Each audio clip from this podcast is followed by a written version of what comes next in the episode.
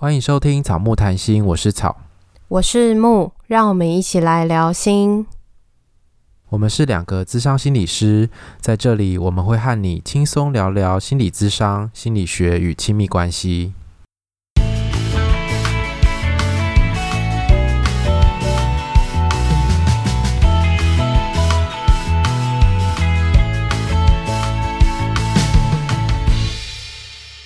本集音乐由 OU Music 提供。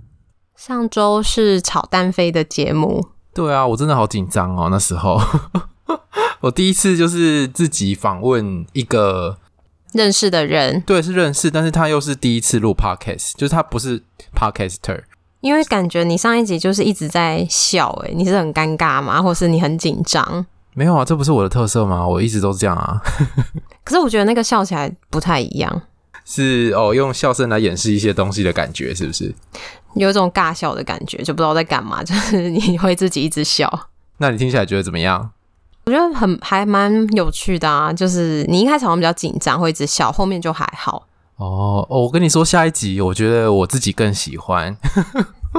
先预告了，对不对？对，敬请期待。我跟那个冠霖心理师其实一次录了两集，所以还会有下一集，可能会在几个礼拜之后播出。好，所以大家敬请期待。那我那次会请假，是因为就是泌尿道发炎，然后我就觉得，嗯，好，我好像需要休息一下。然后我再看一下我的工作，我就觉得我好像挤不出时间录音，我就觉得放过自己，我就跟草说，那我请假好了。那你要录吗？后来我知道冠霖去找他，我就说还是你找冠霖录。反正之前本来就想要找他录。对。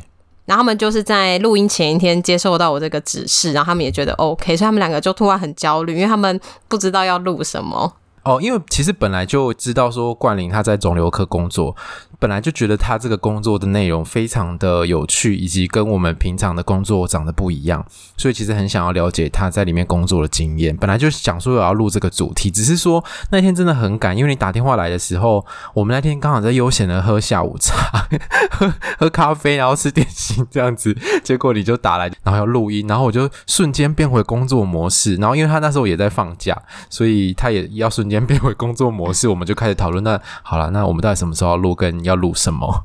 对啊，因为我本来是传赖给你，想说你应该不会看，他还在那边，赶快打电话给你，还有机会把他抓住。结果他第二天早上一早又跑来我家，然后要录音，这样 对，就把它录完，就是一个呃还蛮有趣的经验。对啊，然后在上周就是母亲节的时候，我们也办了我们的第一场见面会。我觉得我们很幸运呢，我们就是办完之后，就是现在今天录音是五月十三号礼拜四，然后录音的这段期间，其实疫情就变得更严重了。对，就是我们最近的演讲已经好几场都被取消了，因为没有办法群聚，就是怕会有感染的风险，所以我们真的很幸运，在疫情变得更严重之前就已经先办完这个活动，就大家还是有见到我们，然后有开心的跟我们打枪战。对，然后我们全程都是有戴口罩，而且我觉得那个场地、那个空间，对他们做的蛮彻底。是我们每一次要进去玩的时候，每个人手上都会消毒，反正就是那天消毒了很多次。对，然后也都严禁我们就是在外面吃东西的时候，就是口罩不能拿下来，就不能吃东西啦。就我们偷吃东西，还有被发现，就是被叮咛说不可以拿口罩。对，就是要去外面才能吃。对啊，那你觉得这次见面会好玩吗？我觉得蛮好玩的，而且就是它真的比我想象中的累耶，因为在里面你要戴口罩，可是它又是一种蛮耗体力的，要跑来跑去的，对对对，你要跑来跑去，然后又要躲子弹，然后又要打别人，又要追别人，又要被别人追，所以其实就是你全身都是湿的，而且因为我们玩了三 round，第一 round 是个人战，然后再来是团体战嘛，然后再还有一个吸血鬼模式，每一 round 中间就是有稍微休息一下，但是你每次进去就是全湿又出来，我觉得好可怕，超累，而且我隔天还。脚啊，连脚底板都觉得好酸痛哦。我也觉得就是大腿有点酸，可是我们不就是玩了三场，可是我觉得有点稍微身体有点小酸痛。对，就是我们平常跟没在运动就会这样子。然后那时候在玩的时候，我觉得感受到就是听众打到我们很开心，就是他不是想要获得声音，他是追着我们打，想要追着我们打，然后想要赢过我们的感觉。后来我发现，天哪，最厉害居然是无所事事，我真的傻眼哎，傻爆眼。思浩跟安安，对，他们超强，他们是个人战的第二跟第三名吧？对啊，我觉得蛮好玩的，比想象中好玩。只是可能跟有些听众期待的会有一些落差，他们可能期待可以跟我们讲话之类的，或者是听我们讲话。但是因为我们那一天就是登登当我们的主持人，所以登登讲的话比我们多很多。因为我们原本就想说，大家就是如果不太认识，还是有一些活动，不要讲太多话，大家比较会自在。就有一有一件事情做，大家会把那个焦点放在那件事情上面，可能就。比较不会感觉到大家都不认识的那种尴尬，我觉得我们其实自己也会尴尬啦。就是面对这么多人，虽然说有蛮多人都是平常会在 IG 上面跟我们互动的人，可是就是真的是见网友的感觉，就是还是真的蛮尴尬的。大家很好笑，就是有一种想要跟我们拍照，然后又不敢跟我们说，然后就一直在旁边看。然后有人说了之后，他们也在纠结到底要不要跟我们拍照，可是又知道说这次没有拍照，不知道要下次什么机会。才有机会可以看到我们。对啊，我觉得那个情境好像会有一点压力吧，就是一组上来拍照，然后剩下人就在旁边看跟等，这样感觉真的蛮尴尬。因为我觉得很像结婚，有没有？结婚要送客的时候，就是站在那边当人形立牌，然后要拿喜糖那种感觉。好，我们再次重申，我们真的没有在一起。对。但是我觉得就蛮好玩，下次不知道还有什么机会，但如果有机会的话，大家要记得锁定动态，就因为有些人也是会说，哎，他怎么没有知道这个讯息？因为其实我们也没有在节目上说，也没有特别发 IG 的文，我们都是从动态上面去公告，想说如果 IG 上面看到，然后报名满就就结束，就不用特别再发文，或者是在节目上跟大家说。嗯，所以大家可以密切锁定我们的 IG，可以一直来点我们的动态。这样子，下次如果我们发讯息的时候，你就会比较快接收到我们的讯息。好哦，那我们今天要谈的主题呢，是跟生涯有一点关系，然后也跟家庭有一点关系的。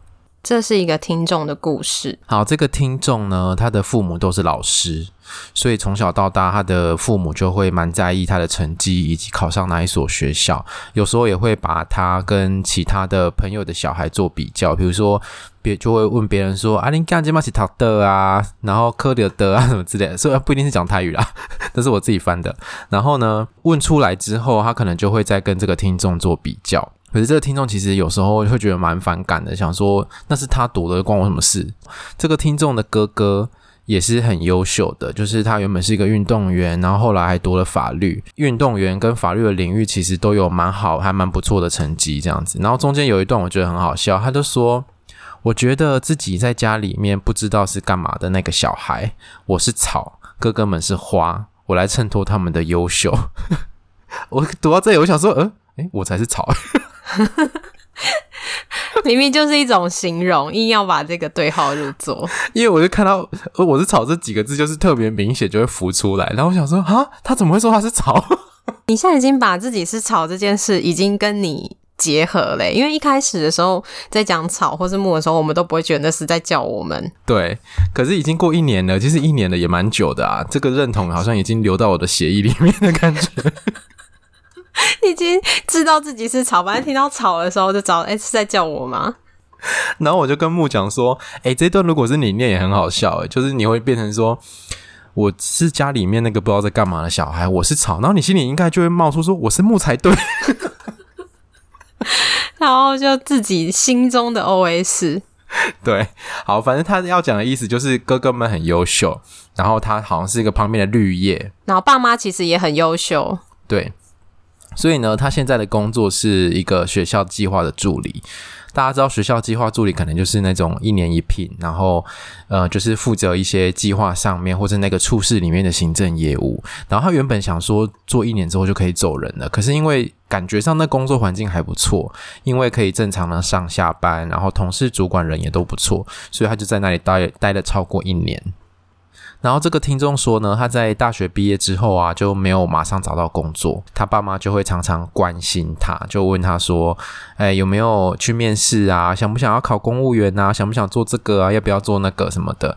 后来他找到这个工作之后，他进入学校当计划人员，他爸妈还会一直觉得说：“可是你这个工作在学校里面跟社会会很脱节。”然后听众就心里就想说：“可是你们两个。”自己不也在学校里面吗？不也都跟社会脱节吗？这样子，所以其实他们家庭里面，如果一谈到跟生涯有关的主题的时候，就会造成一些压力。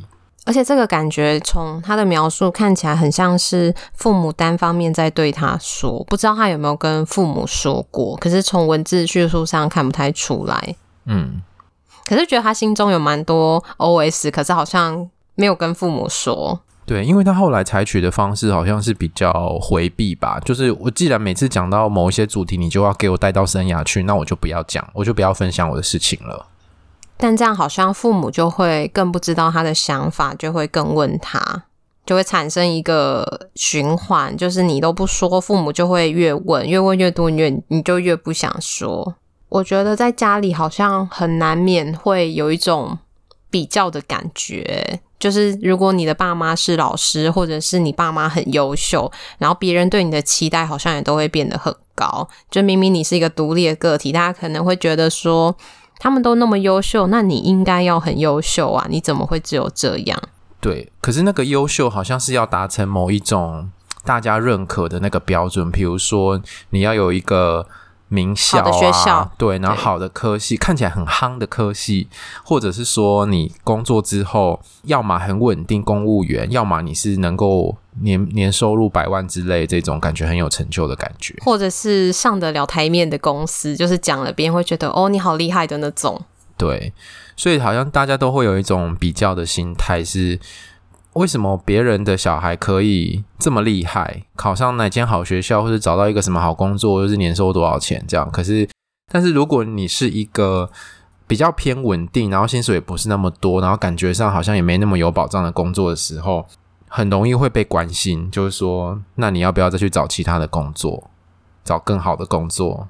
那个所谓工作的好坏，好像都是别人的定义，就是用一些。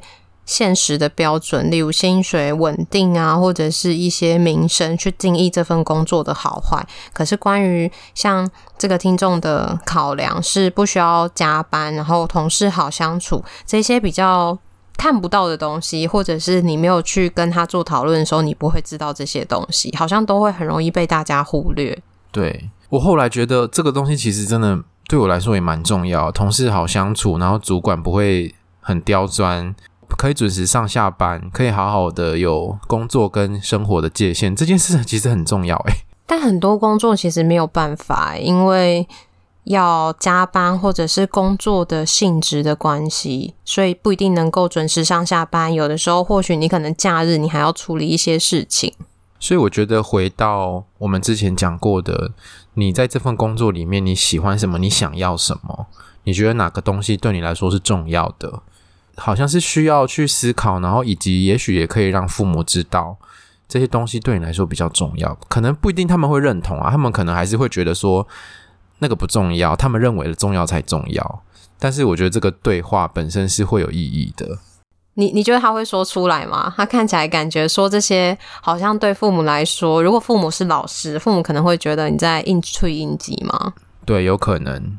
但它其实只是一个很真实的感觉，就是你说学校会跟社会脱节，可是你们两个一辈子都在学校啊。对啊，那你们不是也很脱节吗？怎么好意思说我？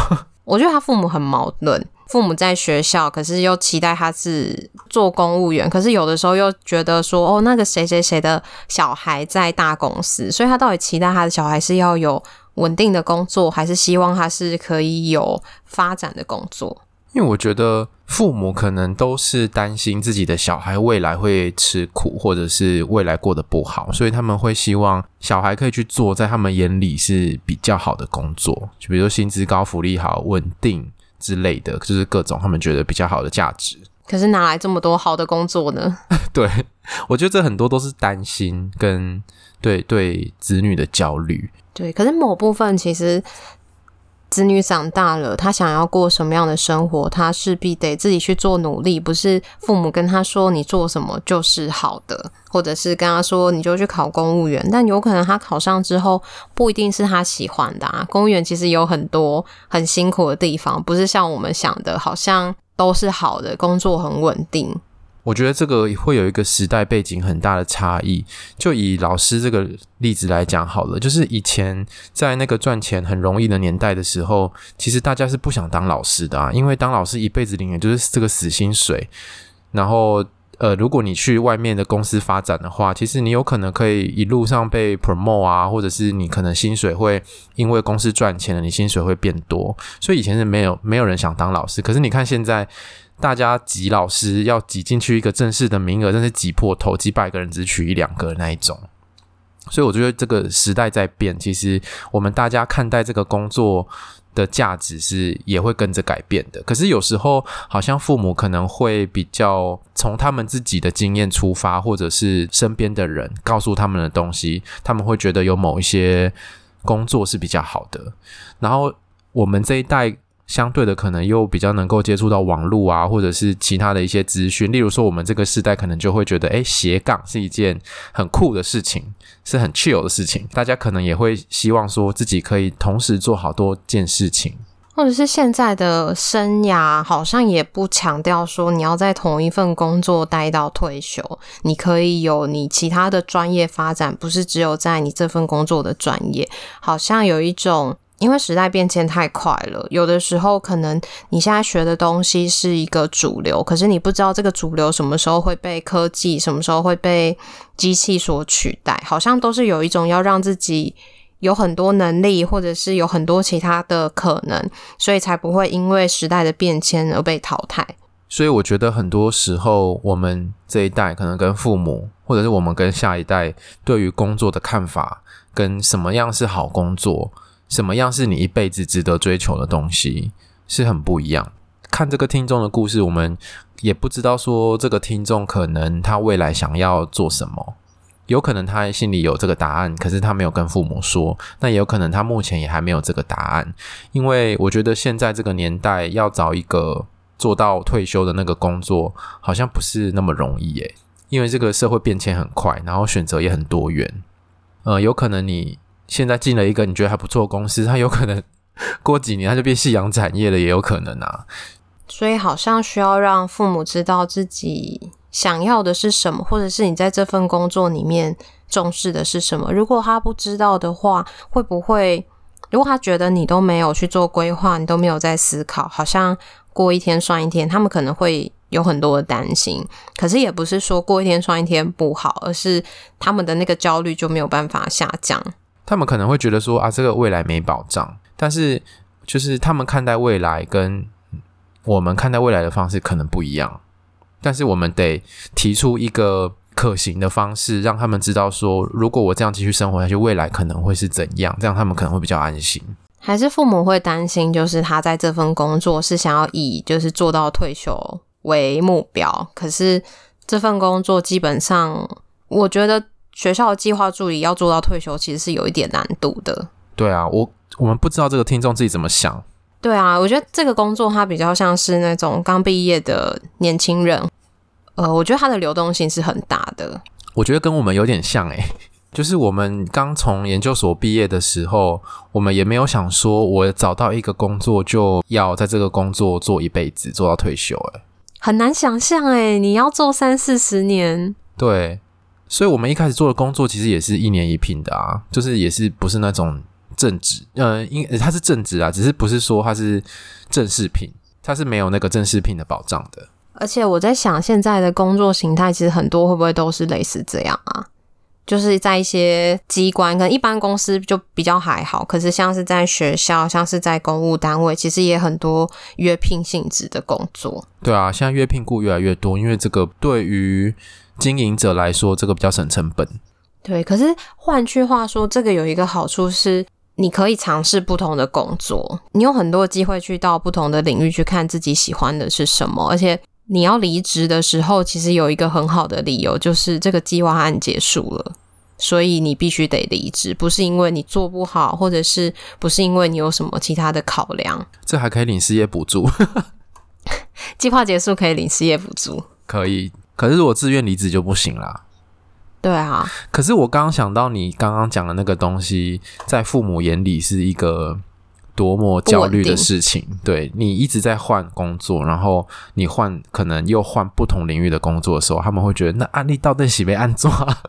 所以这好像就是那个差异啊，就父母可能觉得就是一份工作要做到退休，对，然后那个稳定安心的感觉对他们来讲很重要。我想说，他们会不会也想到说啊，如果我老了之后，如果你有一天真的没工作，我也没办法照顾你，然后甚至是你也没办法照顾我，那怎么办？可是可以领失业补助啊，那个就是不能领一辈子啊。对啊，但就是其实说到底，就还是这是子女自己的责任嘛。父母虽然会担心，可是你没有办法替他去考量到这么多。而且其实这终究是子女的生活，即便父母再担心，然后再督促他，他自己不去考试，他自己不去工作，那你也真的没有办法。好像就是那个角色的界限吧，就是我对他很担心，可是我真的做不了什么。所以我觉得这边如果有机会可以对话的话，是可以听听彼此的想法跟意见，但是并不一定要认同对方。就像这个听众可能也不认同他父母所讲的，可是他其实又希望自己被父母认同。所以我觉得可以不一定认同对方，可是你要知道自己在做什么。又或者那个认同会不会不是一夕之间就可以达到的，而是需要先去。听对方的想法，然后多聊几次，然后或者是随着你的状态，让父母去看到之后，才可以有一些认同。可是如果期待的是哦，我跟他们讲，他们就要说哦，我觉得你这份工作很好啊，或者是呃，我支持你这样做，那可能有一些困难，因为他们可能成长经验也不是这样，他们不知道可以这样子回应自己的孩子。对啊，所以当可能例如说，哎，谁在大公司一直加班都没有办法回家，就跟他说，哎，可是我现在这份工作就不会啊，我都可以准时上下班，回家之后我也可以陪你们啊，我也可以做其他自己想做的事情。嗯，就不是所有大公司的工作，所谓好的工作都是不用付出代价的。从听众的描述里面啊，我们发现到说，好像他对于父母对他。职业的担心话，好像都会用糊弄的方式去带过，好像没有正面的去讨论。嗯，因为他妈妈可能有时候就会问说：“啊，什么时候要换工作啊？预计之后要做什么啊？不然就是下一份工作要找什么产业，打算好了吗？什么的。”然后这时候这听众就会说：“哦，嗯嗯，好。”然后或是转移话题，要不然就是直接离开现场。所以他们的。对话就这样子中断了。那对这个听众来说，他可能会想说：“我只是想跟你们讲一下我生活中的有趣的事情，然后你们就每次要把话题拉到这边，这样真的很烦。”那也代表父母真的蛮焦虑的，而且你刚刚在讲的时候，听的时候有一种很像在面试的感觉。妈妈的问题很像在面试，诶，就妈妈其实某部分也蛮不会聊天的，就是这些问题都是一种封闭式的问题，而且好像其实。有一个感觉，就是只是想要得到答案，可是他没有想要了解你更多的想法。可能妈妈有想，可是从他表达方式，如果你自己没有多说一点，那很容易就停留在你有什么打算，我有打算没打算，或者是你要找哪一份产业，我想好了没想好了，或是哪一份产业，就是没有办法讨论的更多。对，我想要跟这个听众讲，因为我自己也有这样的经验，之前好像有在节目里面讲过，从读大学开始。就会一直被问这样的问题，一直到现在还是会。我以前读大学的时候，然后因为我姑姑是在银行工作，如果要缴学杂费的时候，就是那时候是要临柜去缴款，然后我去的时候就遇到我姑姑，然后她就会帮我收钱嘛，然后她就会说：“你那么聪明，为什么不去读数学系？” 那我就想说，我数学那么烂，姑姑你真是不了解我。他是不是想要你去银行上班？因为他觉得。读理科比读文科更有出息，或者是未来比较好找工作，whatever 之类的，反正就是这样。然后我就觉得，可是我现在都已经大二了，诶，也是来得及啦。家人也会问我说：“啊，你要不要转系？你你们学校还有什么系可以转？那哪一个你有兴趣？”就是开始问。然后之前不是有提过，我有去考过警大吗？对，呃，在我已经是心理师咯，那时候已经是心理师了，我在工作了。亲戚也会问说。哎、欸，你要不要去考考看那个警官？因为可以考考警察特考，未必要读警专或警大，他可以直接考警察特考。他说他们不放弃任何机会。对，然后要不然就是我阿妈可能会跟我讲说：“哎，你当初吼就是没有去考那个牙科啦，哦，起码这还医生高考上啦。”对，我心想说：“Hello，那个很难。”对，那个不是每个人都可以考得上的。可是我在想，会不会某部分是他们当时自己也没有办法做到的事情，也会期待你可以去做到。对，或者是他那个时候期待我去做到的时候，我都没去回应他们，我都没理他们，所以他们可能还是觉得说，你现在的工作好像也没有比他们心里面的那个工作还要好，他们就一直讲。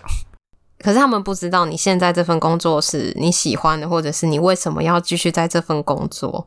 对啊，他们是不知道的。对，我，我有时候觉得也很难跟他们解释心理师这个工作到底是是怎样，在做些什么，然后以及他未来的发展会怎样。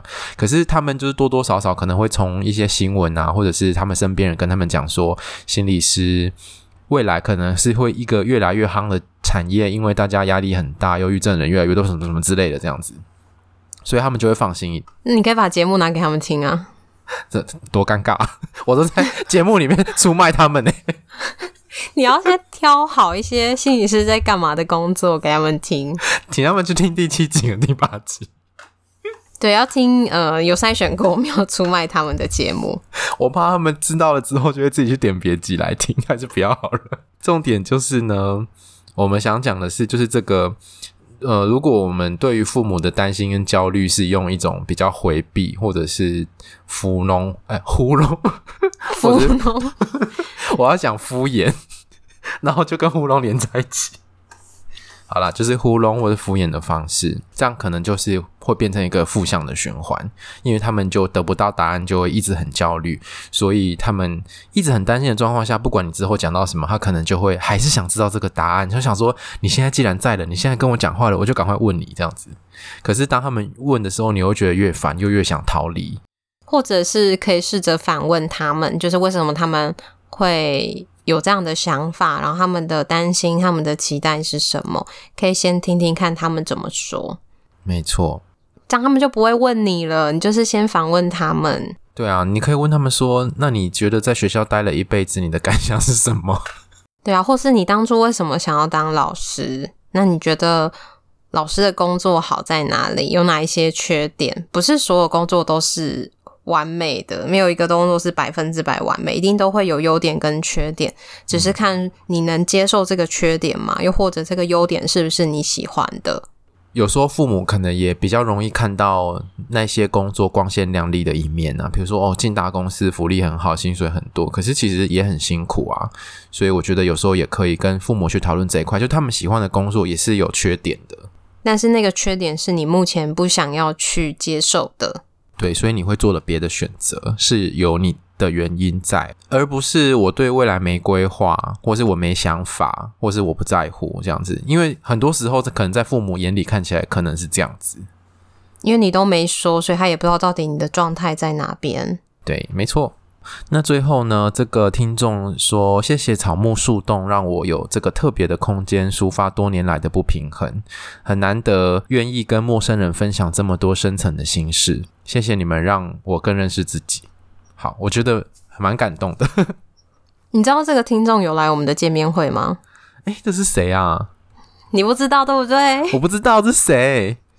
我等下再跟你说是哪一个。他很害羞，然后那时候就想说，我觉得大家很好笑，大家就是看到我们的时候，就是有一种把声音跟人接起来，然后大家就是有一点有点慌张，然后有点惊讶，有点不知所措的那个表情，然后就很惊讶说：“你你是草吗？你是木吗？”然后还说：“你那天见面会的鞋子跟你上次照片的是同一双吗？”他说：“天哪，也看得太细了吧。”就是想要把我们的脸跟声音对起来。嗯，这个就是一个见网友的那个过程，你要把某些资讯接起来。就是那时候在拿口罩的时候，也很像是，就是不知道在做什么坏事还是什么样，要公布长相。对啊，那时候真的好尴尬哦。好啦，但是还是要让大家看一下我们到底长什么样子。大家来就不就是想要跟我们互动，想要认识我们吗？对啊，好啊。那如果之后大家希望我们再用其他的形式办见面会的话，也可以告诉我们你的想法，我们再看看。因为现在疫情真的不行啊。对啊，现在疫情没有办法，或者变成之后可能如果变严重，连小型聚会吃饭都没有办法。所以希望大家要戴口罩，要洗手，保护自己也保护家人。对，然后如果你还没有下载那个台湾社交距离的 App 的话，可以去下载一下。那我们今天节目就差不多到这边。如果你喜欢我们节目的话，请记得到 Apple Podcast 给我们留言跟五颗星，也欢迎来追踪我们的 IG 跟 FB 粉砖，我们都会在上面跟大家互动。IG 请大家要记得看限时动态，我们都会在上面发布及时的资讯。另外，可以在 IG 的个人档案找到抖内的方式，欢迎大家施肥让草木茁壮。拜拜，拜拜。